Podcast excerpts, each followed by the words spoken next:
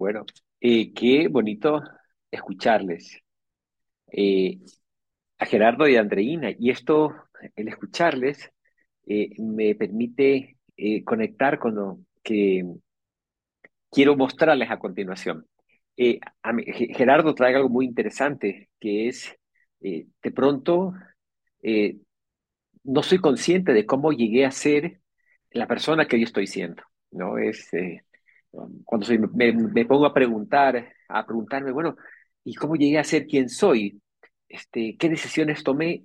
A veces nos pasa que no sabemos exactamente por la persona que hoy estoy siendo, ¿cómo llegó a ser esa persona? ¿no? ¿Qué, qué, qué decisiones tomé en la vida eh, que me llevaron a ser esta persona?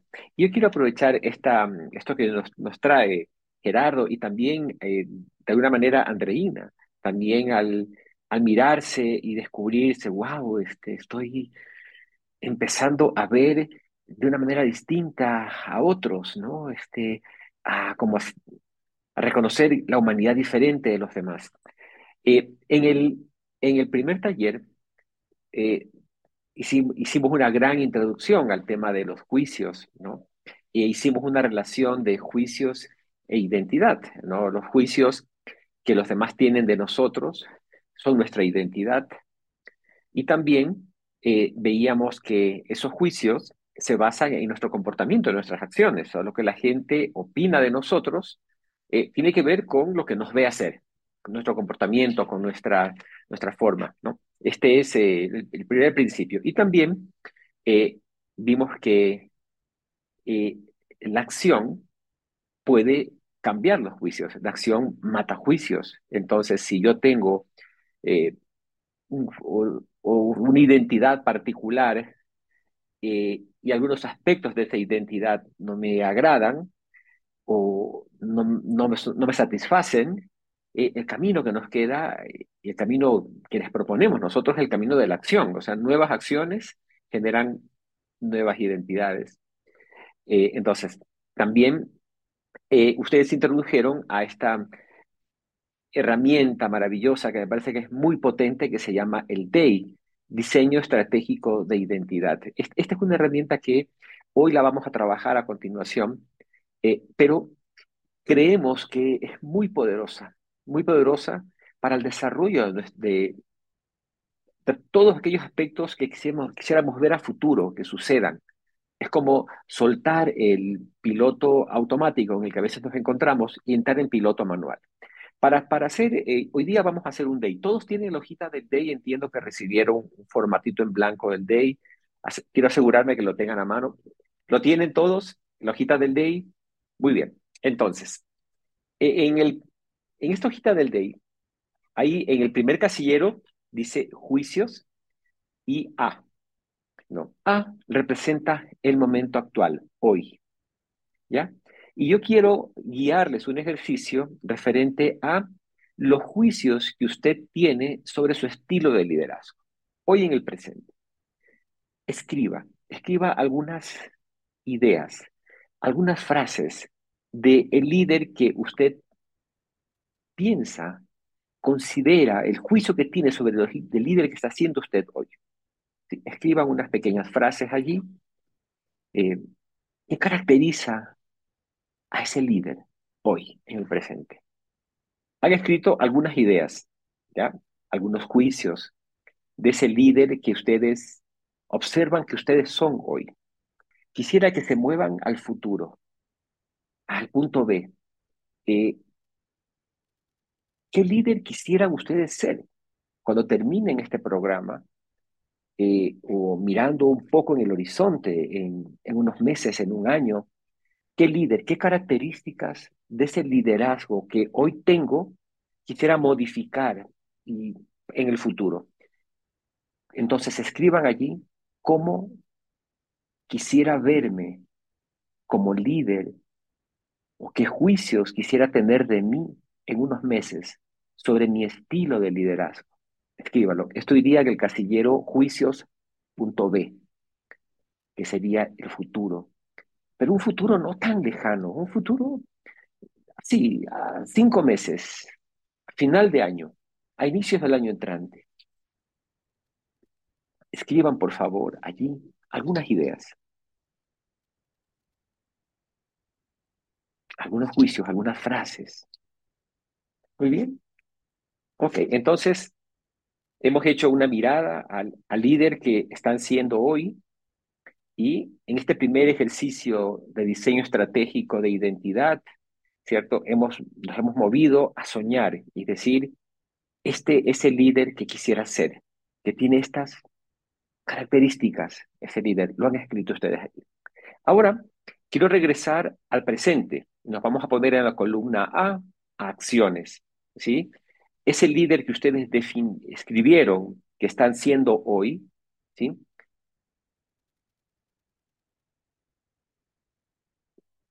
Ese líder tiene esos juicios porque detrás existen unas acciones que ustedes hacen. Entonces, cuando nos preguntamos cómo llegué a ser el líder o que estoy siendo hoy, o sea, esto tiene que ver con las acciones que hace el líder en, el presente. ¿No? Entonces, vamos a salir del piloto automático que a veces nos encontramos y entrar en el piloto manual. Y en el casillero acciones A, ustedes escriban qué hacen. Recuerden que ustedes ya tienen la distinción entre juicios y acciones. Entonces, escriban qué hace ese líder en el momento A que funda el juicio, los juicios que ha escrito arriba. ¿Qué acciones hace? Acciones pueden, y quizás algunas pistas para esas acciones están en los contenidos que trabajamos en el taller primero, ¿no? En cómo escucha ese líder hoy, qué tipo de declaraciones hace ese, juicio, ese líder hoy, cómo es ese líder frente a los juicios que emite, cómo funda juicios ese líder hoy. Y bueno, y también otros aspectos que ustedes, desde su propio conocimiento, puedan incorporar. Entonces, pongan allí eso. ¿Qué hace ese líder hoy en la actualidad? Que funda el juicio o los juicios que han escrito arriba sobre las características de ese líder.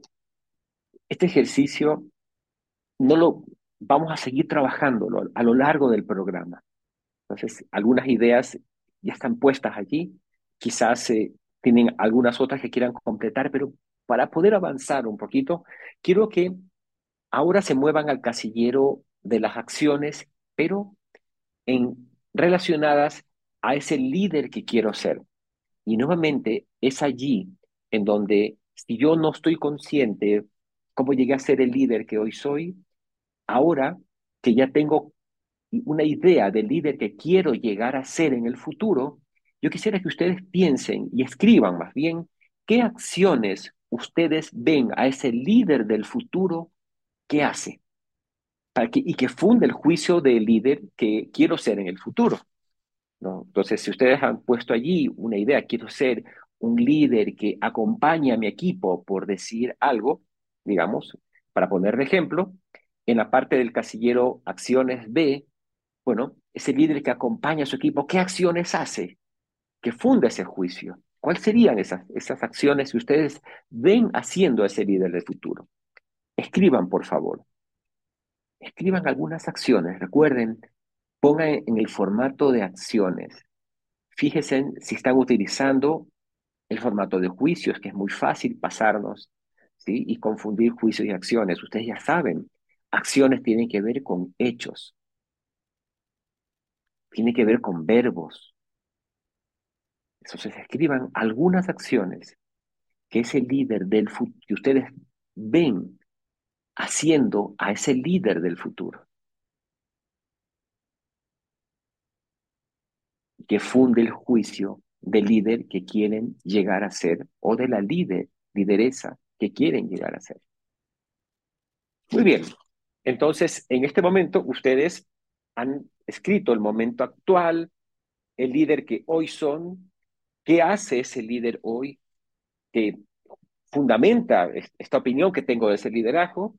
En el momento B ustedes han escrito ese líder que quisieran llegar a ser y pusieron algunas características de ese líder y también abajo escribieron que venga siendo ese líder que fundamenta ese, ese líder del futuro que quiero ser.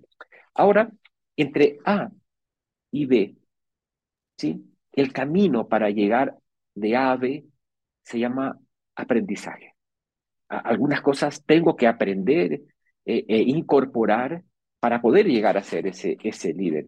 Eh, tal vez algunas ya las puedo hacer ahora, quizás otras tenga que empezar a trabajar. Entonces, lo que vamos a hacer a continuación es una experiencia corporal, ¿sí? De, vamos a simular el camino para llegar a B, lo vamos a simular eh, como una experiencia que les voy, a, les voy a guiar. Entonces, para esto, quiero pedirles que se pongan de pie y se olviden un momento de la cámara, del, del video.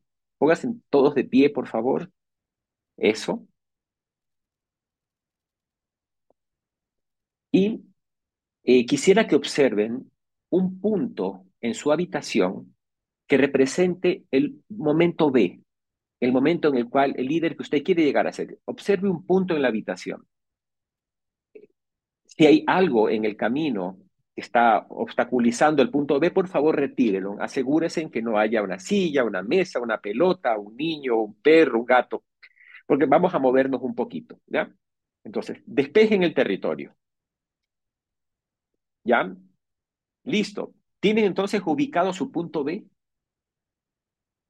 ¿Lo tienen? Muy bien. Ese punto B, quiero que lo mantengan, lo observen detenidamente, porque va a ser el punto al cual usted ha tomado la decisión de llegar. ¿De acuerdo? Esto es muy bien. Entonces, ¿cuántos pasos hay para llegar al punto B? Calcule usted en su habitación. ¿Tres pasos? Ok. ¿Cuatro pasos? Muy bien. Entonces, dé un primer paso, avance a ese punto B, físicamente dé ese primer paso y deténgase allí. En ese primer paso que usted ha dado, son acciones que usted ya puede hacer hoy, inmediatas, que están al alcance de su mano. Son acciones que no requieren mayor esfuerzo. Quizás tenga que ver con necesito agendar reuniones con mi equipo, necesito comer con alguno de ellos, necesito utilizar eh, alguna herramienta que tengo en la computadora y no estoy utilizando. Voy a empezar a, saludar a la gente y a preguntar cómo están. Son cosas que están al alcance de usted, que no, no se requiere mayor esfuerzo, que ya las tenía. ¿De acuerdo? Muy bien. ¿Las registró? Esas primeras, primer paso, ahí están esas acciones al alcance suyo. Ahora, de un segundo paso físicamente de ese segundo paso. Y este paso tiene que ver con aprendizaje de primer orden. ¿Qué cosas debo aprender a nivel del conocimiento y de la acción que me permitan llegar a ser ese líder que quiero ser? Tengo que aprender a utilizar el nuevo software de la oficina. Tengo que aprender a utilizar la agenda electrónica tengo que mejorar eh, tal vez una habilidad en un idioma. Son, este primer paso tiene que ver con aprendizajes al nivel del conocimiento, que por supuesto le va a dar eso herramientas de acción. Cuando yo aprendo a hacer algo, puedo usarlo, ¿no? Entonces, ahí piense, ¿cuáles son esos aprendizajes de primer orden que puedo incorporar? Ah, que tengo que agendar reuniones. Ah, perfecto reuniones periódicas, que tengo que revisar con tiempo eh, los informes. Perfecto. Darme espacio para no dejar al final las retroalimentaciones de desempeño. Perfecto, ahí estoy. Acciones de primer orden. Mirando al punto B. Quisiera que den otro paso más. Acérquese al punto B. El punto B tiene que ver con aprendizajes a nivel de mi observador. Tiene que ver qué forma de pensar diferente necesito incorporar para poder llegar a ser ese líder que, que quiero ser. este, este, movimiento tiene que ver con qué cambios en mi, en mi mente. Y hoy día tuvimos un ejemplo. Yo les empecé a ver a mi compañera desde su humanidad diferente. Este es un cambio del observador. Comencé a verlo, a ver, mirar que tiene una historia que explica el comportamiento de esa persona. Es un ejemplo que le quiero dar. Entonces, utilizando algunas de las distinciones trabajadas en el primer taller, ¿qué aprendizaje de segundo orden o qué competencia ontológica, conversacional tengo que incorporar? Y aquí les doy algunas pistas. ¿Qué necesito pedir? Que no estoy pidiendo hoy. ¿Qué peticiones me hacen falta? ¿Qué juicios están detrás de las peticiones que no me atrevo a hacer? ¿Qué declaraciones hacen falta en mi vida? Que no, que no tengo que incorporar. Aquí tengo que decir sí. ¿Qué bastas? ¿Qué declaraciones de gracias tengo que dar? ¿Qué declaraciones de amor tengo que entregar? ¿Qué declaraciones de no va más tengo que entregar? ¿Qué decisiones tengo que tomar para poder llegar a ser ese líder que estoy, que, que soñé que quiero ser? Registren, por favor. Registren. ¿Cómo estoy fundamentando juicios? ¿Estoy utilizando afirmaciones? ¿O fundamento mis juicios con más juicios? Y ese líder del futuro que quiero ser, ¿cómo fundamentan los juicios?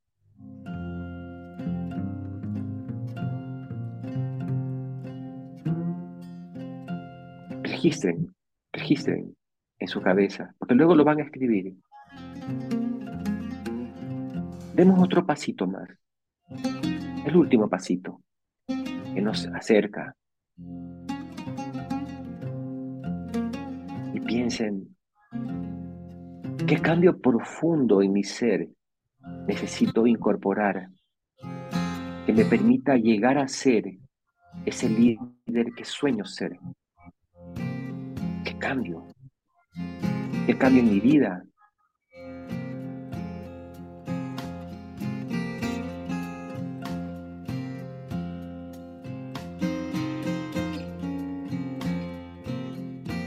tengo que dejar atrás?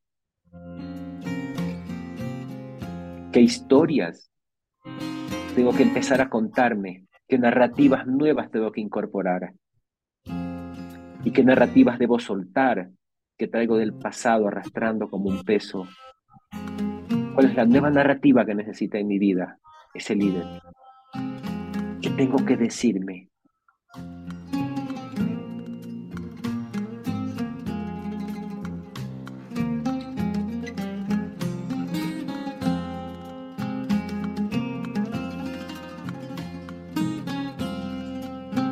bien.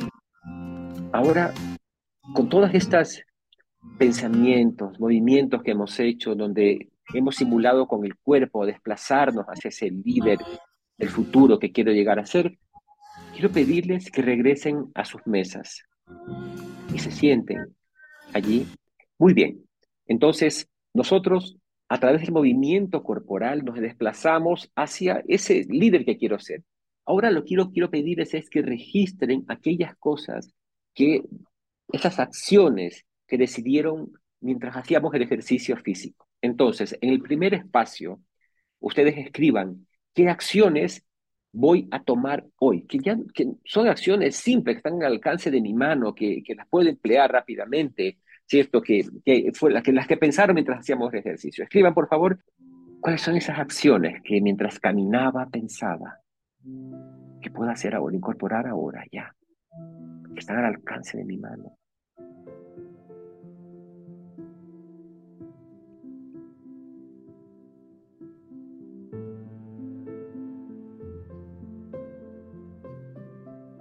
Que no me requieren mayor esfuerzo,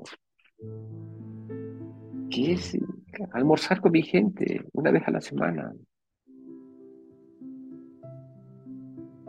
reunirme con ellos, mantener la fecha de la reunión sin cambiarla.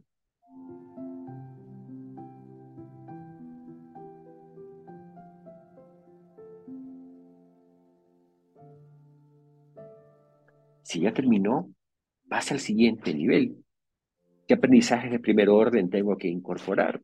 y esto tiene que ver con qué cosas puedo aprender, que son muy poderosas las cosas, los aprendizajes de primer orden son muy poderosos. ¿Qué, qué puedo aprender? ¿Qué herramienta necesito? ¿Qué, a, través del conocimiento que necesito aprender para liderar? Estoy en esto y me, quiero, me veo en esa posición de liderazgo, pero para esto necesito saber y dominar este tema, este programa, este software, tal vez un idioma o tal vez familiarizarme con la tecnología.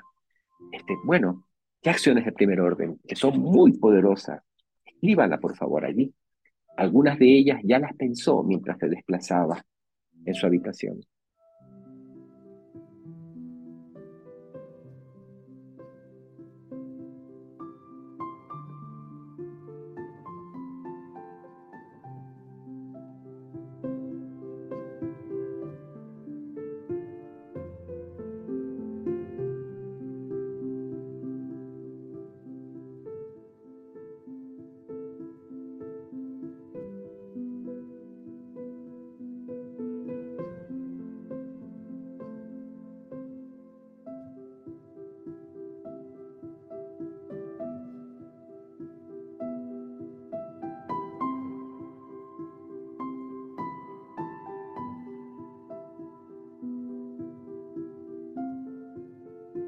Ahora, vamos a los aprendizajes de segundo orden, que también usted mientras hacía el ejercicio ya pensó en ellos, ya, esto tengo que aprender, y que pueden estar relacionadas, pueden, no necesariamente, relacionadas a las distinciones y competencias que hemos estado trabajando en el programa. Entonces, aprendizaje de segundo orden, ¿qué debo incorporar? Aprender a hacer.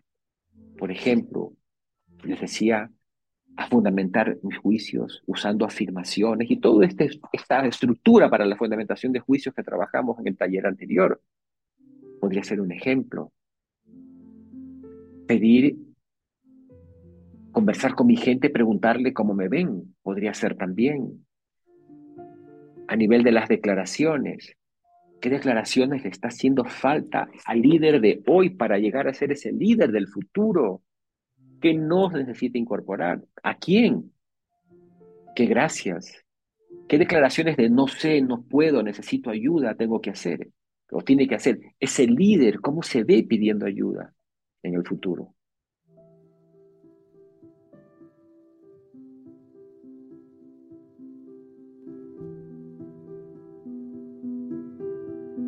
Ese líder, ¿cómo escucha? ¿Cómo quisieras escuchar e indagar en el futuro?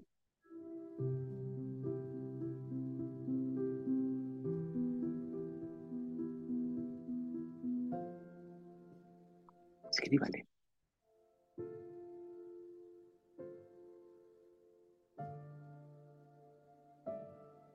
¿Qué nuevas narrativas tiene ese líder del futuro? ¿Qué historias va a dejar de contarse porque ya no le sirven, porque son historias que le mantienen atorado en el pasado. ¿Qué nuevas historias necesita contarse ese líder y decirse y creerse? Escríbalo también. Voy a dejar narrativas de soy mujer, soy hombre, soy viejo, soy joven. Los de mi familia no hacemos esto. Voy a soltar eso y voy a incorporar nuevas narrativas en mi vida. Esto escriba también, por favor.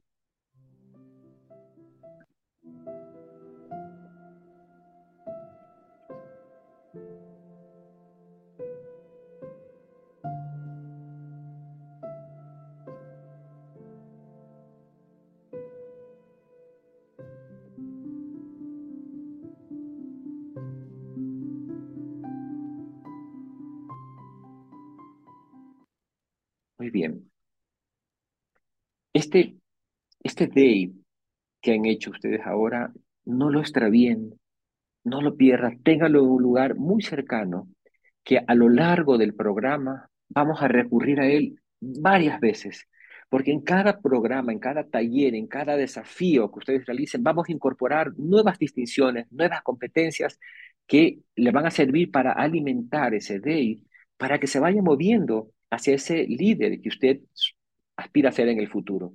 Y no se asombre si más adelante, inclusive usted dice, no, ese líder no es, es este otro. Quizás usted a través del programa también se responda y diga, carambas, no era ese.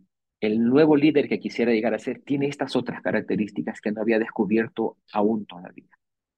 En el que vamos a seguir profundizando y vamos a seguir profundizando, eh, fíjense, en distintas direcciones. Por un lado, ampliando nuestra capacidad para mirarnos, para observarnos, ¿ah? limpiándole cada vez y ampliando el zoom de esta cámara que Alicia ya nos ha... Vamos a seguir avanzando en usar esta cámara y también vamos a avanzar en con el poder de los ojos nuevos, el poder que nos, que nos están entregando las distinciones que ustedes ya están, están incorporando, vamos a mirar también a otros. Pero la mirada hacia el otro, hacia los otros, la vamos a hacer de la mano de, un, de una herramienta que a nosotros nos parece fundamental. Tenemos algunas eh, herramientas que queremos que se lleven y que conozcan en profundidad. Ya el DAY lo trabajaron en su primer eh, desafío, ya hicimos con, con, con Farid hace minutos atrás una inmersión aún más profunda en esto que queremos que, se lleven, porque nos interesa mucho que se lleven eh, herramientas, eh, cosas concretas que les permitan hacer a ustedes y ustedes con otros reflexiones ontológicas, reflexiones que nos permitan, que les permitan una nueva mirada del ser humano, una nueva mirada y una nueva comprensión de lo que somos como seres humanos y esta gran, maravillosa capacidad que tenemos los seres humanos de plantearnos, de venir en la vida en los seres que queremos llegar a ser. Es decir, ampliar nuestras posibilidades, a ir construyéndonos y construyendo el hábitat, el espacio que generamos con otros, de la forma y con las relaciones que queremos. Vamos, les voy a invitar a hacer un recorrido por algo que conocimos con Rafael. Una herramienta que Rafael nos presentó y nos mostró vinculada a una comprensión del ser humano, la comprensión del ser humano que nos permite identificarnos, reconocernos como seres en constante devenir, en posibilidad de ir transformándonos, de ir enriqueciendo nuestra vida, de ir conduciendo nuestra vida hacia donde cada uno defina que quiere ir esta herramienta es lo que Rafael nos presentó con el nombre de osar. ¿Se acuerdan? Osar en dos sentidos, nos decía Rafael. Osar de ser osados y atrevernos, atrevernos a buscar, atrevernos a, empujarnos a nosotros mismos. Y osar porque vamos a usar distintas, las primeras letras de las palabras que nos ayuden a conducir un camino de análisis, de reflexión, de búsqueda, de aprendizajes y de posibilidades para devenir, para devenir distintos.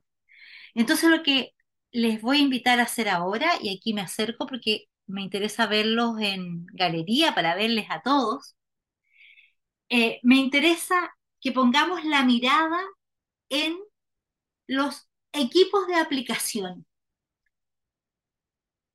Tengo total claridad que hay algunos de ustedes que todavía no tienen su equipo de aplicación. O algunos ya lo tienen, pero todavía no, no, no han logrado conectarse con ellos. Y por ahí hay alguien que, o alguienes que aún están definiendo quién va a ser su equipo. Ok. Entonces, les voy a pedir, levanten la mano los que ya tienen claridad de cuál va a ser su equipo de aplicación y que han podido establecer ya un primer contacto con ellos. Fantástico. Cuando hagamos este ejercicio, cuando hagamos este ejercicio, piensen en ese equipo. Los que aún no tienen su propio equipo de aplicación, les voy a pedir que hagamos el ejercicio, porque es un ejercicio de aprendizaje, que, que hagamos el ejercicio pensando en el equipo del que tú formas parte allí donde o eres el líder o la lideresa o eres parte del equipo que tiene otro líder, ¿sí? Entonces lo van a hacer pensando en ese equipo.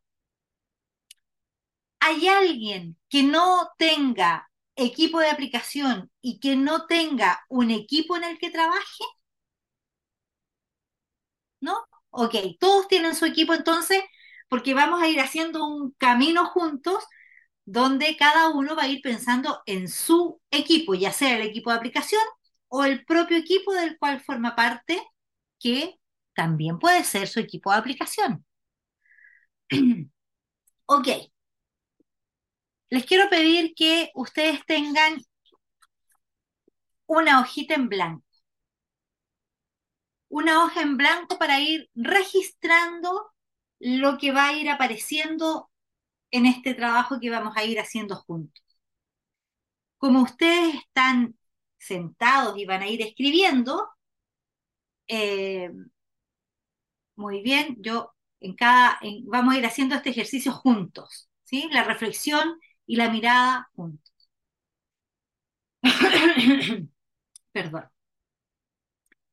El osar, que es esta herramienta este, este diseño para guiar el pensamiento, fíjense que cobra un valor fundamental cuando queremos hacer un análisis, una mirada de aquello que no nos está funcionando bien, que queremos mejorar, que sentimos que todavía el resultado que estamos teniendo no es el que quisiéramos, cuando eh, sentimos como equipo o de manera individual, en mi lugar de líder o de lideresa también puede ser, o incluso puedo pensármelo en términos personales respecto de mi familia, ¿sí? Esa es una deriva que también pueden tener, aunque ahora lo vamos a hacer, el ejercicio juntos con el equipo, pero es algo eh, que pueden también usar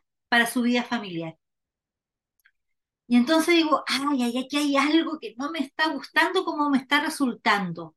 No estamos satisfechos eh, o, o, estamos leyendo las evaluaciones de nuestros clientes internos o externos y estas evaluaciones nos dicen que no quedaron 100% contentos con el último trabajo que hicimos o ya tenemos un cúmulo de evaluaciones donde nos están mostrando algunos aspectos en el que si bien tenemos logros, todavía nuestro cliente siente que podríamos tener un mejor desempeño y no estamos viendo por dónde mejorar.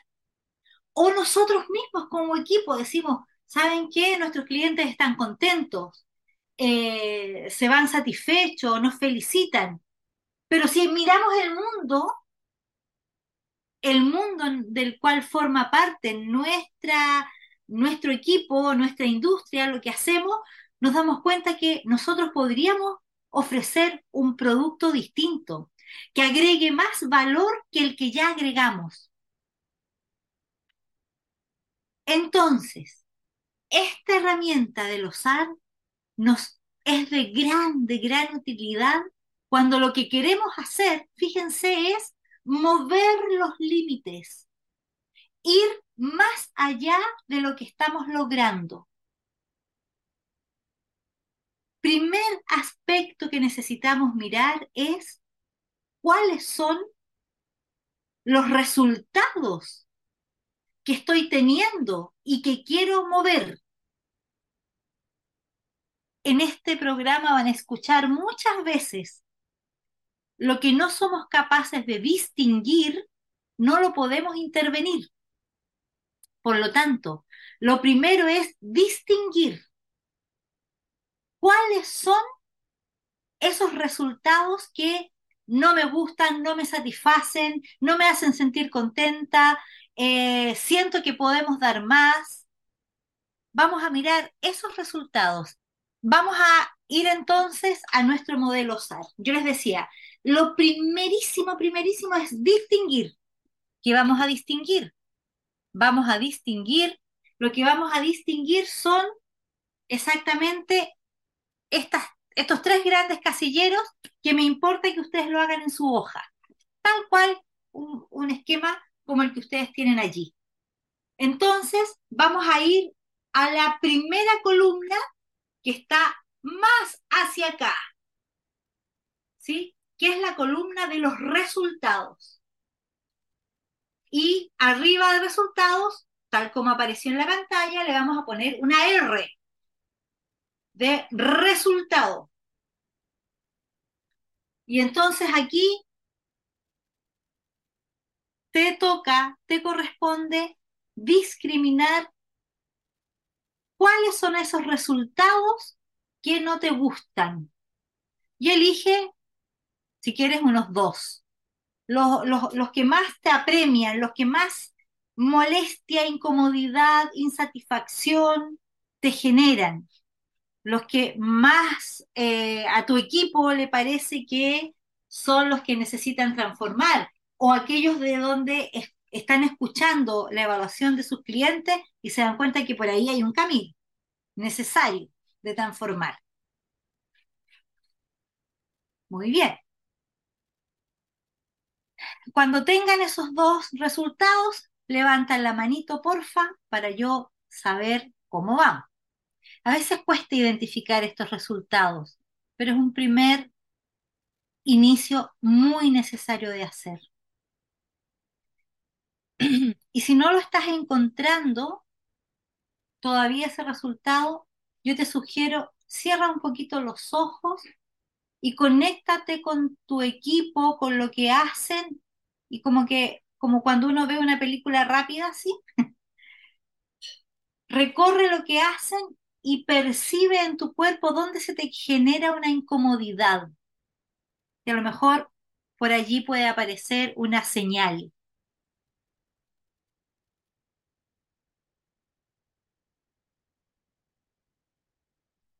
Si aún te es difícil identificar ese resultado, por supuesto tienen la posibilidad de tomar su teléfono y mandarle un WhatsApp a Hugo, a Vivi o a Cecilia, quien sea tu coach, para preguntarle un poquito más.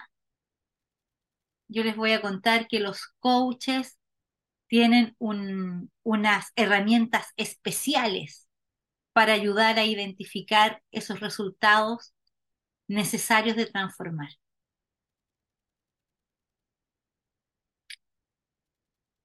Ok. Hugo, ¿estás, estás levantando la mano porque estás listo o porque tienes una pregunta? Una, una pregunta. Lo que pasa es que eh, solamente para, para concientizarse que estoy haciendo bien el entendimiento, porque yo actualmente no estoy trabajando con mi propio equipo al que yo pertenezco. Ya, nosotros ya lo conversamos con Viviana. Entonces, efectivamente, eh, solamente para, para no, no nublar mi lente, eh, como de pensar que quizás a mí como Hugo es algo que me incomoda, pero de hacer el ejercicio, que es un poco lo, que hice yo, de, entender cuál es el dolor, porque digo, no, yo siento que esta área está haciendo mal esta cosa, pero en la sesión que tuve con el equipo, eh, su dolor era otro. Entonces, igual fue como, como complicado decirle, oye, no, sabéis que yo siento que tenéis que irte para allá, no por allá. Pero, y, tomo también lo que decía Andreína y Gerardo, de, de, de, ver esta aceptación de la diferencia, que, que hay un, el, otro equipo de personas es diferente, es distinto. Entonces quería transmitir para ver si lo había, lo había entendido bien de... Bien. No es lo que yo crea, sino que es lo que yo siento que el equipo... El equipo necesita transformar. Mm, tú sientes que el equipo necesita transformar, porque lo que estamos buscando es usar esta herramienta, aprender a usar la herramienta, que ahora la vas a aprender a usar con este equipo, que lo importante es que después la puedas usar por el propio, ¿cierto? Ok, cuando ya todos tengan su par de resultados, de esos, elijan el más estratégico, el, aquel resultado que si cambio ese, tengo la expectativa, la ambición de que voy a, se van a transformar cosas importantes en, el equipo, en la organización, con sus miembros. Una vez que ya lo tienes, subrayalo para saber que vamos a, que vamos a trabajar con ese resultado. Ok, y aquí tienes el resultado. Por ejemplo, el resultado puede ser aumentar el nivel de productividad. Ese puede ser un resultado. Otro resultado puede ser mejorar las relaciones que mantenemos en el equipo. Otro resultado puede ser establecer conexiones y conectividad con otras áreas de la empresa, qué sé yo, cualquiera. Una vez que tienes el resultado, fíjate, nos vamos a mover a la otra columna, a la columna que está con la A, A de acciones. Y aquí es un movimiento bien importante, lo voy a volver a hacer.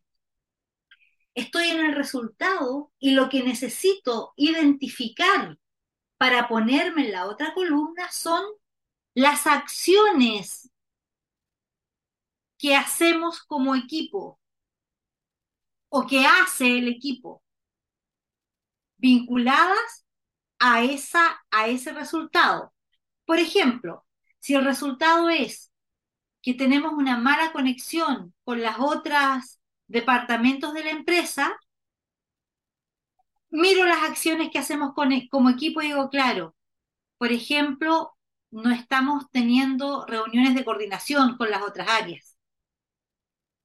O puede ser que los líderes están enojados y no conversan.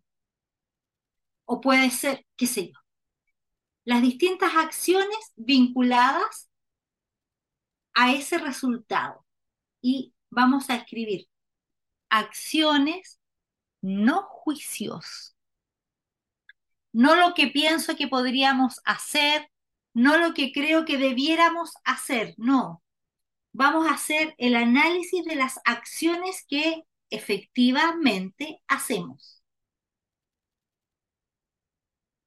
¿Sí? Adelante entonces, suelte la mano escribiendo. Escribe, escribe. Todas las acciones que ves que tu equipo hace o que el equipo hace, que está vinculada a ese resultado. Aquí también sirve preguntarle a su coach si necesitas distinguir si no está muy claro para ti. Entonces, fíjense lo que hemos ido mirando. Identifico el resultado que no me gusta, luego necesito identificar cuáles son las acciones que realiza el equipo. Pero el equipo no está solo en el mundo.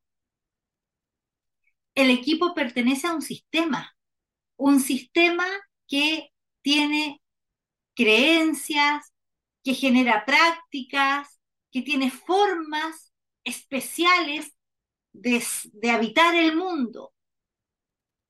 Un sistema que también hace que el equipo de algún modo haga esas acciones, porque a lo mejor son acciones que se hacen en el sistema de manera permanente, y tal como nos decía Gerardo en la mañana respecto del mismo, a lo mejor el equipo no ha identificado que esas acciones incluso no son decisión propia, sino que las hacen porque así se hace ahí.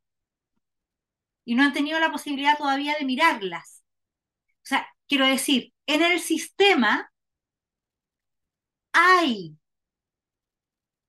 aprendizajes, colores, formas, creencias que afectan las acciones que hacemos como equipo. Les quiero decir que en el próximo taller vamos a dedicarnos especialmente a hablar del sistema, porque es muy relevante, muy importante. Entonces ahora, por ahora lo vamos a dejar solo mencionado para dejarlo como eh, pieza central. Incluso ustedes van a ver un video anticipándose a ese, a ese, a ese espacio. y, y al ver ese video, entonces seguramente ya están reconociendo y los que ya lo hagan pueden poner allí en su, en su hoja cuáles son las características que ven en el sistema que afectan también esos resultados. Pero no para echarle la culpa al sistema, sino solo para identificar las características, ¿sí? O las creencias que existen, o las acciones que se hacen por habitualidad en ese sistema.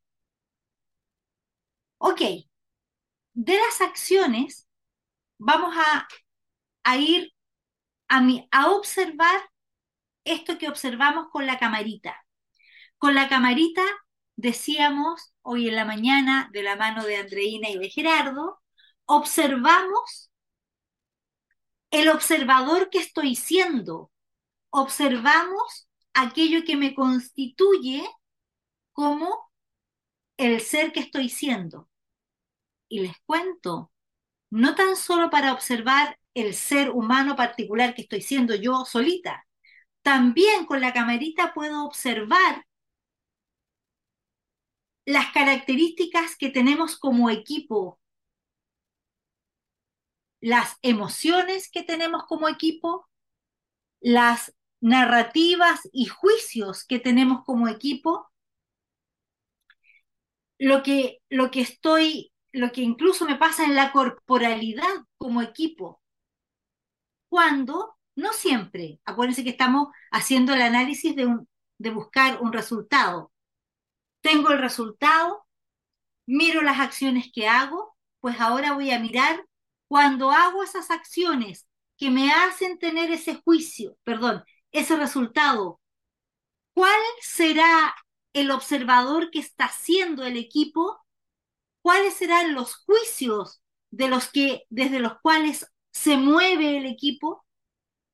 Por ejemplo, si el resultado era tenemos mala relación con los otros departamentos de la empresa y lo que hacemos es que no nos relacionamos con ellos, eh, contestamos eh, tardíamente los mails, eh, nuestro jefe está peleado con el jefe.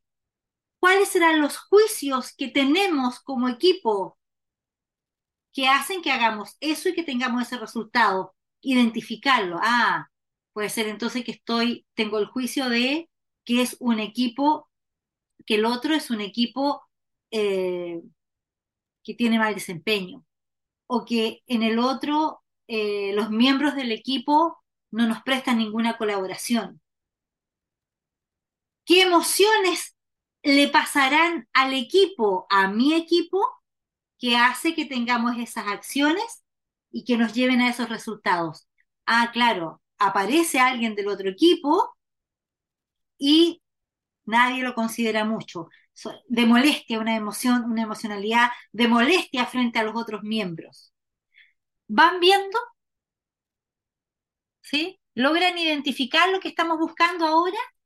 Lo que el equipo está haciendo como características del observador que es el equipo, que siente, que piensa, que le pasa en su corporalidad, las narrativas que tiene, las conversaciones que hace, las narrativas, los cuentos que, los cuentos que mi equipo se cuenta para hacer estas acciones que le llevan a estos resultados. ¿Sí? Los veo cabecita gacha. Están escribiendo entonces las características de ese observador fantástico para inspirar esta mirada del observador que está haciendo el equipo. Te fijas que Identificar las características del observador es como sacar una fotografía en profundidad. Una fotografía que fotografía juicios, que fotografía emocionalidad, que, fotografía corporalidad. Lo vinculo. Las tres dimensiones de lo que somos como seres humanos.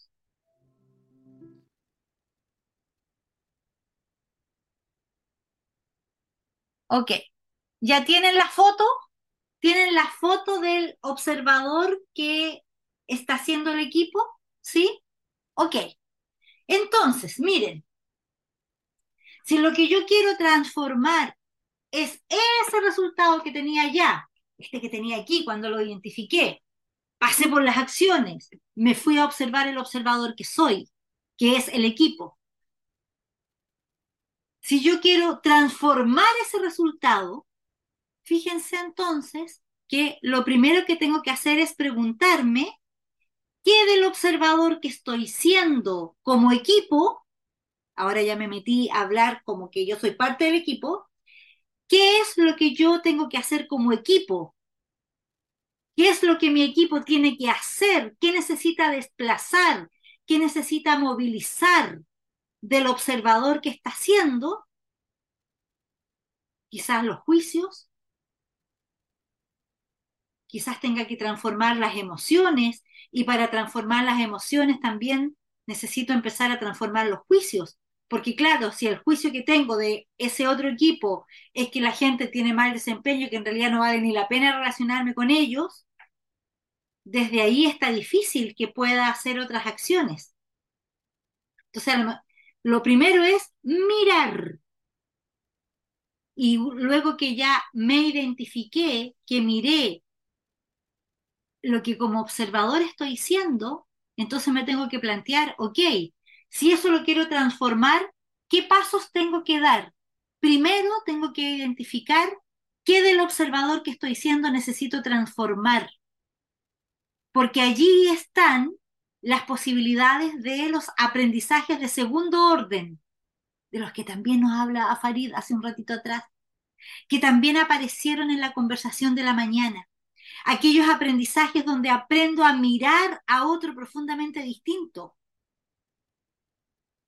ese es el lugar donde tengo que buscar qué transformaciones tengo que hacer en el lugar del observador que estoy siendo. Cuando ya las tengo, puedo también mirar qué acciones desde este nuevo observador puedo hacer distintas. Pero fíjate lo importante. Primero identifico qué necesito modificar que está haciendo mi equipo. Por eso que en las consignas del trabajo de equipo de aplicación que ustedes están desarrollando es escucha a tu equipo, identifica qué, de, cuáles, cuáles son las características que tiene ese equipo, porque esto es lo que te estamos llevando a mirar. ¿Cuáles son las características que el observador, que el equipo es, tiene? Para que desde esa claridad tú, como líder o como acompañante a transformar las prácticas del equipo, puedes ayudarle también al equipo a mirar. Y desde esa transformación de narrativas, de juicio, de emocionalidad, pensar, ok, si cambié eso, ¿cuáles son las acciones nuevas posibles de hacer? Desde el observador nuevo, de ese desplazamiento que tengo que provocar qué acciones nuevas puedo hacer, acciones nuevas, concretas y específicas que pueden llevar a aprendizaje de primer orden. ¿Para qué? Para obtener nuevos resultados distintos. A esto le llamamos osar aguas abajo y osar aguas arriba es decir, una herramienta de análisis ontológico que nos permite identificar qué estamos haciendo, qué queremos transformar, qué necesitamos transformar en la profundidad de lo que estamos siendo como equipo para llegar a mover nuestros límites, a devenir un equipo distinto. Gran desafío.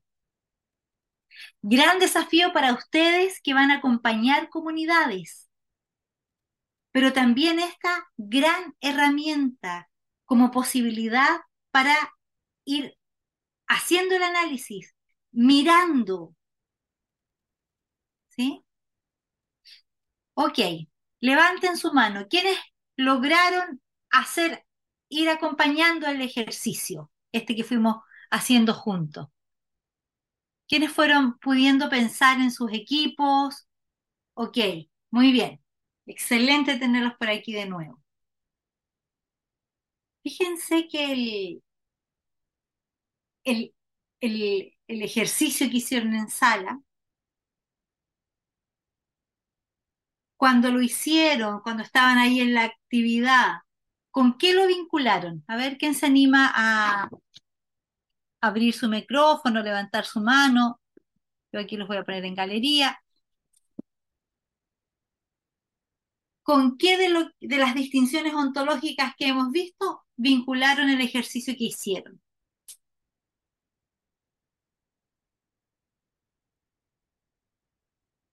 Miriam, adelante. Con la escucha, ¿o no? Con la escucha, muy bien. Con la escucha. ¿Con qué más?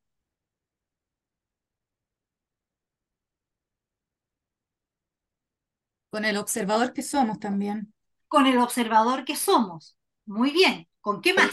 Dentro de los actos también con algunos juicios, afirmaciones que fueron saliendo de, oye, me dijiste esto o yo creo esto. ¿Quién habla? ¿Quién habla? Que no lo veo. ¿Quién habla? Hugo por aquí. Hugo Andrade. Hugo. Muy bien, Hugo. Anoten a Hugo, por favor. Le estamos poniendo ya la certificación. Muy bien, Hugo. Los juicios que aparecieron. Alguien hacía algo, les decía algo y después, ¿qué hicieron ustedes? Intercambiaron juicios. Le dijeron a la otra o al otro, no sé cómo fue en su sala, cómo lo habían visto haciendo lo que había hecho. Y después el otro dijo también juicios de cómo había hecho la, la devolución de lo que había visto. Intercambio de juicios. ¿Se acuerdan lo que son los juicios? ¿Quién se acuerda? ¿Quién se acuerda?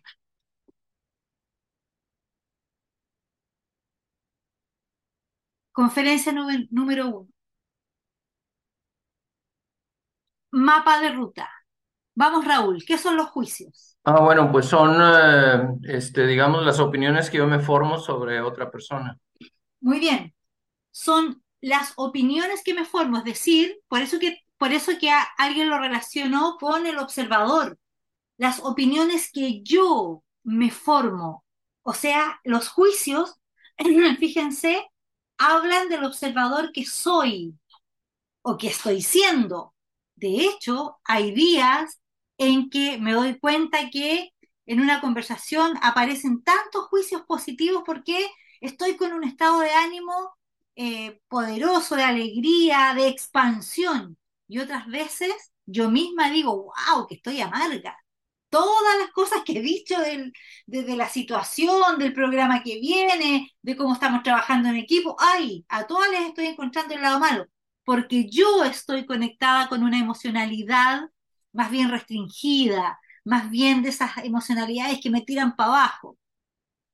Porque los juicios, tal como lo están, lo están ustedes diciendo, hablan del observador que soy y ponen afuera la mirada que tengo de, de, un otro o de una situación. Y entonces, fíjense, ahí vamos a entrar ahora. El intercambio de juicios es un factor, pero de incidencia inmensa, fundamental en el buen desempeño de los equipos. En los equipos en que no nos decimos nada, en que no nos compartimos los juicios, las miradas, como decías, las miradas que estamos teniendo sobre el desempeño, sobre lo que estamos haciendo, cómo nos está yendo, cómo está saliendo esta actividad, cómo, está, estamos proyectándonos. en los equipos donde no tenemos intercambio de juicios, es un equipo que se mantiene sin posibilidad de pegar saltos cualitativamente importantes en su desempeño. Los juicios son importantes porque nos muestran a nivel individual, pero también a nivel colectivo, la posibilidad de mirar los desempeños que estamos teniendo. Y fíjense que igual como lo hacíamos en el OSAR, donde mirábamos resultados que no nos gustaban, resultados que queríamos transformar, el juicio que otro me da sobre mi desempeño me da también la posibilidad, aunque de repente me corra una cosita por la espalda, por la guata, me da la posibilidad de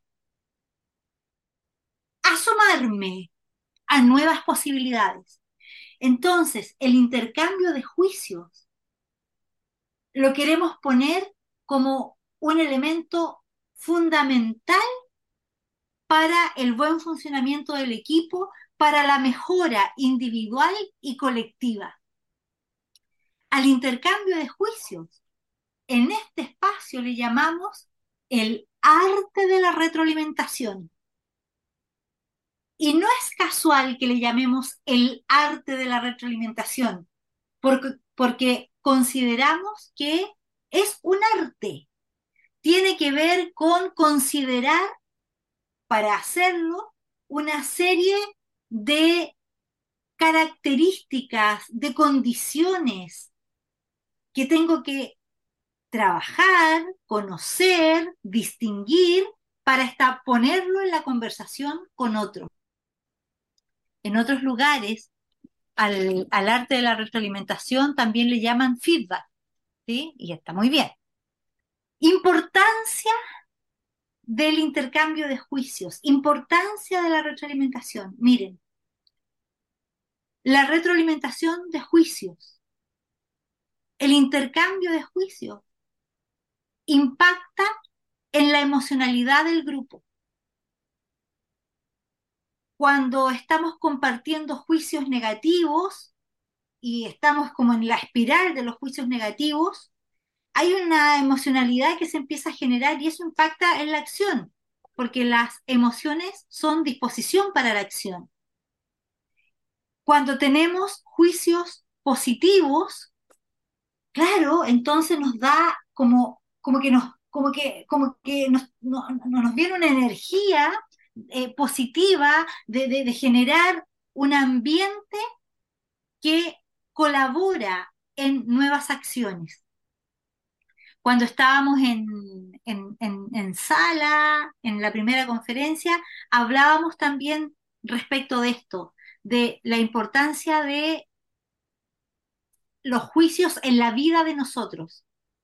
Los juicios y el intercambio de juicios en la calidad de las relaciones interpersonales. Claro, eh, ¿qué te planteo? ¿Qué te muestro? ¿Qué opinión te muestro? ¿Cómo lo hago? Afecta también la confianza entre los miembros del equipo. Y entre los miembros y con el equipo como, como sistema.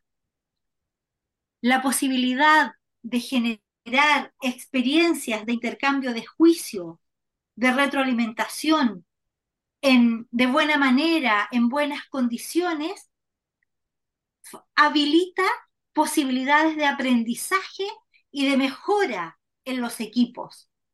Y, nos permite avanzar hacia innovaciones en los equipos.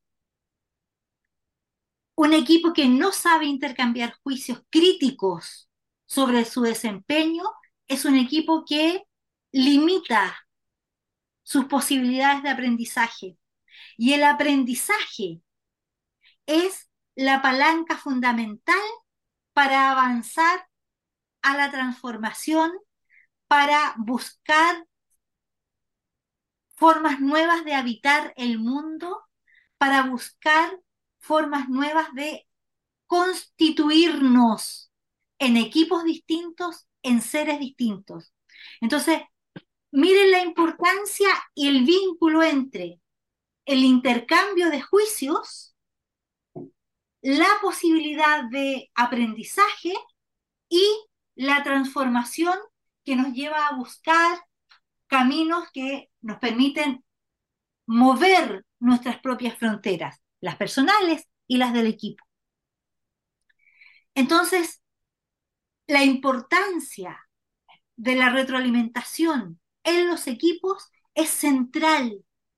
Por lo tanto, para cada una de ustedes, para cada uno de ustedes como líderes, como lideresas, que están queriendo aprender distinciones, comprensiones de cómo abordar, de cómo acompañar a un equipo para que ese equipo se despliegue en, mejores posibilidades, aquí hay una llave maestra. La retroalimentación, como les decía, vincula con el aprendizaje y el aprendizaje vincula con la posibilidad de mejoramiento, con la posibilidad de innovación.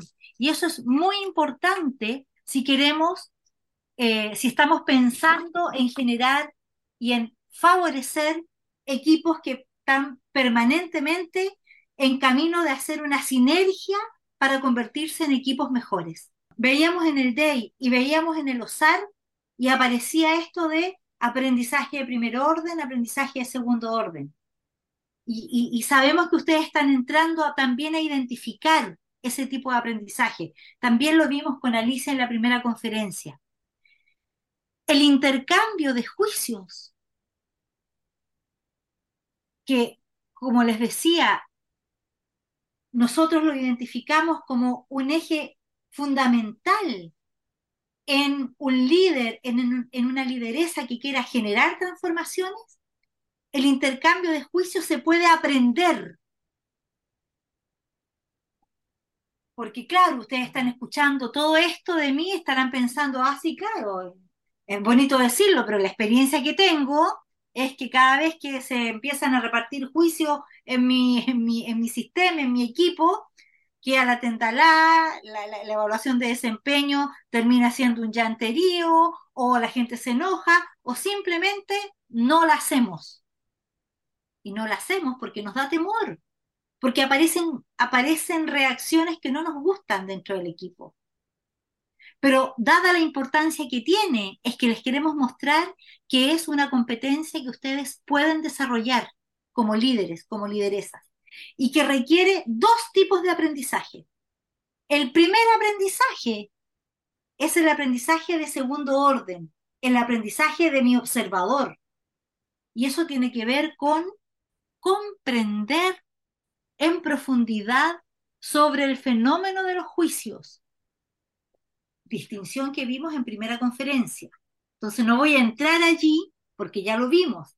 Y si no se lo acuerda muy bien, vaya a revisar sus apuntes, vuelva a preguntarle a su coach qué significan los juicios, con qué se vinculan, cómo se fundamentan, qué es esto de buscar afirmaciones, cómo es esto de mirar con el estándar, etc. Ese es un primer espacio de aprendizaje para ustedes como líderes, como lideresas comprender el fenómeno de los juicios, comprenderlo desde esta perspectiva y mirar qué necesitas mover de ti para asumir esta mirada ontológica de los juicios. Aprendizaje de segundo orden, buscar cuál es, cuál es el desplazamiento que tú necesitas hacer respecto del fenómeno juicios. Y segundo elemento, que es un aprendizaje de primer orden, y ahí nos vamos a meter hoy, una buscar y aprender una manera cuidadosa, adecuada de hacer la entrega de juicios y la recepción de juicios. Los dos lados, los dos lados que ustedes vivieron hoy día en el juego también. Entregar y recibir juicios.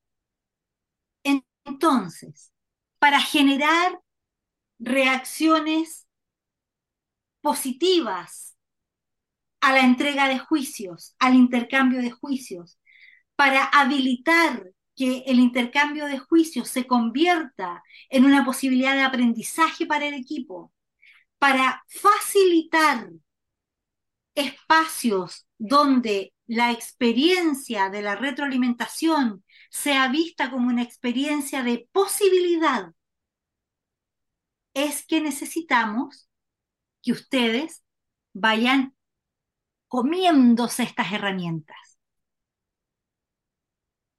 Fíjense que cuando en, una, en un sistema, en un equipo, en una familia, en una relación de pareja, de amigos, yo decido callar mi juicio crítico, que yo lo guarde en silencio y lo deje ahí cerradito con un candado, no quiere decir que el juicio crítico desaparece. El juicio crítico se sigue manteniendo, pero está callado, está encapsulado a nivel consciente. Pero a un nivel que me aparece, entonces los seres humanos actuamos de acuerdo a los juicios que tenemos. ¿Se acuerdan que decíamos los juicios son como brújulas y nos hacen actuar de acuerdo a ellos? Por tanto, si tengo un juicio crítico que no pongo en la conversación pública con el otro, con los otros, con mi sistema, ese juicio no desaparece. El otro de algún modo se da cuenta eh, en, la forma en que me relaciono, en la manera en que delego o no delego autoridad, eh, qué le entrego, cómo, cómo le converso, qué, nivel de relación estoy teniendo, qué nivel de conversaciones estoy teniendo o no estoy teniendo con esa persona o con ese equipo con el que no estoy habilitando la conversación de juicios. Entonces empieza a devenir un elemento de toxicidad en el sistema de los juicios no dichos. Pero tampoco se trata de decirlos de cualquier manera. Por eso que vamos por el aprendizaje.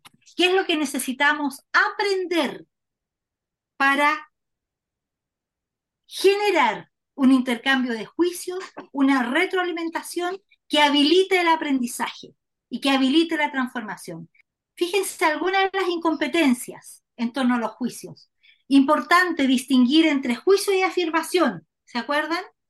Recién ustedes decían, eh, Raúl decía, los juicios son la opinión, claro, es mi mirada. Por lo tanto, si es mi mirada es discrepable. No es ni verdad ni mentira. Lo que tengo que hacer es fundarlo. Y con mi juicio, dado que son declaraciones, transformo el mundo. Importante, incompetencia que a veces se nos genera en torno a los juicios. Tengo que aprender a distinguir a qué juicios le otorgo autoridad y a qué, a qué juicios no le voy a otorgar autoridad. Eso también lo tuvimos trabajando en primera conferencia. Un elemento importante también como competencia, aprender a referirme y a comprender que los juicios que voy a entregar no refieren a la persona, sino al comportamiento. Y el comportamiento es algo que podemos ir cambiando con nuevas acciones. Eh, otro elemento importante, como incompetencia que a veces surge cuando emito juicios sobre otro eh, y no soy capaz de reconocer la relación que hay en, esto que estoy diciendo. Juicio, acción, aprendizaje, ser. Esta comprensión, cuando no la tengo, me pongo en un lugar de incompetencia. Y si yo me pongo y soy incompetente, entonces en, el otra, en la otra persona se levantan defensas. Eh, no, no, no, no se escucha o se mantiene callado, pero no se toma la posibilidad o sencillamente no logramos generar el espacio. Vamos a mirar los elementos más importantes. Adelante, competencias, fíjense, para entregar juicios. Es decir, cuando tomo la palabra para entregar juicios. Y yo les voy a ir pidiendo que yo voy a ir dando esta esta competencia de entregar juicios y ustedes también vayan pensando inmediatamente cómo será entonces la competencia para recibir el juicio. Primera competencia, adelante Alex. preparar, fíjense, es una responsabilidad mía. Cuando entrego un juicio, preparar el entorno. Los juicios y el intercambio de juicio no, no es una conversación que voy a dar en cualquier lugar. Tengo que preparar el lugar, que el lugar sea amable, que sea un lugar que asegure la confidencialidad, que sea un lugar donde no nos estén interrumpiendo. Preparo también mi corporalidad, mi corporalidad de manera que mi corporalidad también hable al otro, le envíe un mensaje al otro de que estoy en esta actividad de intercambio de juicio, en la posibilidad, no en la sanción, y por lo tanto también la emocionalidad. Y entonces piénsese, si usted está recibiendo el juicio, ¿qué necesita desarrollar como competencia? la competencia también de conectar con esa emocionalidad de apertura.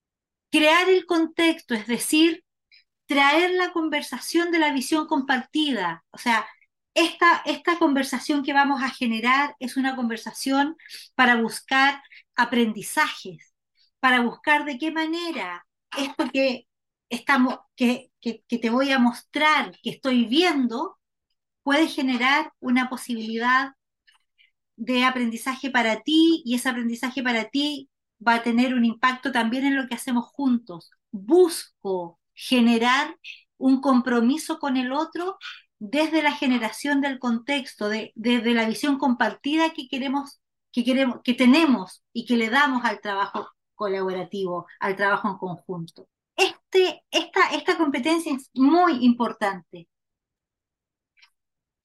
y lo decíamos hace unos, minutos atrás, la conversación de entrega de juicios está centrada en el comportamiento, no en la persona. Por tanto, el lenguaje que uso tiene que ser muy importante y en ese lenguaje tengo que buscar no etiquetar ni personalizar. No es que tú cuando haces esto, no es que tú eh, eh, todo el tiempo está, eh, es, es, que, es, que, es que eres una persona eh, irresponsable. Te etiqueto con esto. Tengo que mostrar, cuando estoy entregando el juicio, tengo que entregar las afirmaciones que acompañan lo que te estoy diciendo para que te permitan mirar el comportamiento y no te sientas etiquetado ni que estoy poniendo ahí una personalización especial contra ti no generalizar ni exagerar. No es que tú siempre, no es que tú nunca llegas a la hora, es que tú siempre te vas antes de la reunión. Eso nos deja sin posibilidad de dialogar, sin posibilidad de buscar espacios de la mejora. Tengo que ir con la afirmación, mira, de los 30, de los 20 días laborales, 10 días llegaste atrasado, este mes, el mes anterior, tantos días. Y buscar con el otro, ir, ir, mostrándole lo que está apareciendo en su comportamiento. No adquirir intenciones o motivos, ¿sí? Decir, no, claro, lo que pasa es que tú llegas tarde porque yo creo que eh, lo que estás haciendo es que quieres generar una, eh, una, una mala convivencia en el equipo. Las hipótesis que yo pueda tener de por qué el otro hace lo que hace, es algo que tenemos que conversar, pero yo no puedo adquirir las intenciones de lo que hace y por qué lo hace, o los motivos de por qué los mueve. Si tengo mis inquietudes, puedo generar una conversación para hacer, para indagar, para preguntar, pero, pero no puedo estar planteando las opiniones que yo tengo, los motivos que yo creo por los que el otro hace lo que hace, sin preguntar cuáles son esos motivos, sin indagar cuáles son las intenciones. Porque, y aquí hay, este es un elemento muy importante porque nos está mostrando el observador que estamos siendo y lo distinto que somos los observadores. Por lo tanto, yo, este observador que está, así, que está iniciando la conversación, ve lo que ve, pero el otro observador tiene una experiencia que quizás yo no conozco, tiene una, tiene inquietudes que quizás yo no conozco. Entonces, abrir la conversación, abrir la indagación para descubrir cuáles son esas intenciones o motivos, no adscribirlos, referirse a las acciones o al comportamiento del otro, no al eres. Es distinto decir y señalar, estos son los atrasos que estamos, que, que, aparecen, o eh, el, juicio que aparece de, de, de, los clientes, o, o, mostrar las acciones concretas de las cosas que no está haciendo de acuerdo al estándar que hemos definido. Pero son acciones. Es distinto a decirle, tú eres de este modo. Hablar de cómo estas acciones me afectan o lo que yo veo en mi opinión y los resultados negativos que tiene. ¿sí? Mostrar lo que para mí, desde este observador, siento que me afectan o, en mi opinión, esto tiene esta consecuencia. Y mostrarlo y señalar por qué, mostrarle al otro el observador que estoy siendo cuando le estoy cuando estamos haciendo la conversación de retroalimentación. No ocultar mi inquietud, la inquietud que nos mueve o lo que estoy eh, mirando, sino mostrárselo para que sepa. Y vuelvo, vuelvo al, a, vincular con, la mirada de la, ontología de la ontología del lenguaje o la ontología emergente. Reconocer que somos observadores distintos nos puede permitir comprendernos en la diversidad. Entonces, para que tú comprendas como yo lo estoy viendo, tengo que mostrártelo. Así como para comprender lo que, lo que tú estás viendo y por qué haces lo que haces, no adquiero intención, sino que indago y pregunto. Es muy importante que en la conversación de retroalimentación yo me pueda mantener dando autoridad a la conversación que tenemos en sí misma, dado el valor que tienes tú y dado el valor que tengo yo. Y no referirme al jefe o a otro, ni menos de invocando el nombre de otro o la presencia de otro en falso. ¿sí? O sea, tengo que darle la dignidad y la autoridad a la conversación con lo que estamos haciendo. No traer a otro, ni menos de manera eh, falsa. Indagar el punto de vista del otro, escucharlo. ¿Por qué Claudia, ¿por qué estará pasando esto? ¿Qué te está pasando? Cuéntame, ¿cómo lo estás viendo tú? ¿Qué elementos ves tú? ¿O qué elementos eh, pasaron en esa oportunidad que se dio este resultado? Para comprender, para comprender el observador que es el otro, para comprender la experiencia de vida que está teniendo el otro y por qué le está pasando lo que le está pasando. Y hace lo que hace. Y al final de la conversación, esto es muy importante, fíjense, genero un ambiente, me dispongo emocional y corporalmente, busco que el otro también se logre conectar, muestro con afirmaciones los juicios que tengo, no adquiero intencionalidad, cuido la conversación y al final pido cambios concretos en el comportamiento. Si el tema de la retroalimentación es el atraso, ok, pido esos cambios concretos. A ver, Claudia, cuéntame, esto es lo que estamos necesitando que pase. ¿Con qué te puedes comprometer? Y a ese compromiso le podemos poner fecha, le, ponemos, le, podemos poner borde para que el otro sepa en concreto qué hacer y cómo hacerlo. Muy bien, hasta aquí lo vamos a dejar ya vieron las competencias para entregar juicios y les voy a pedir que ahora volvamos a la sala con su, con su comunidad donde hicieron el ejercicio y conversen cómo podrían haber mejorado esa, esa primera conversación de entrega de juicios. Les saquen una foto, ahí estamos sácale una foto a esta lámina, porque es una lámina que complementa la otra, ¿no? uno recibe, el otro da. Entonces se van con este torpedito. Y lo que hemos conversado, a conversar en la sala con su coach para mejorar la retroalimentación que dieron y como equipo también generar un, un listado de tipo de decálogo de cuáles serán entonces las, eh, las orientaciones principales que ustedes como comunidad ven necesarias, importantes, imprescindibles para facilitar el ambiente para una buena conversación de retroalimentación, de intercambio de juicios.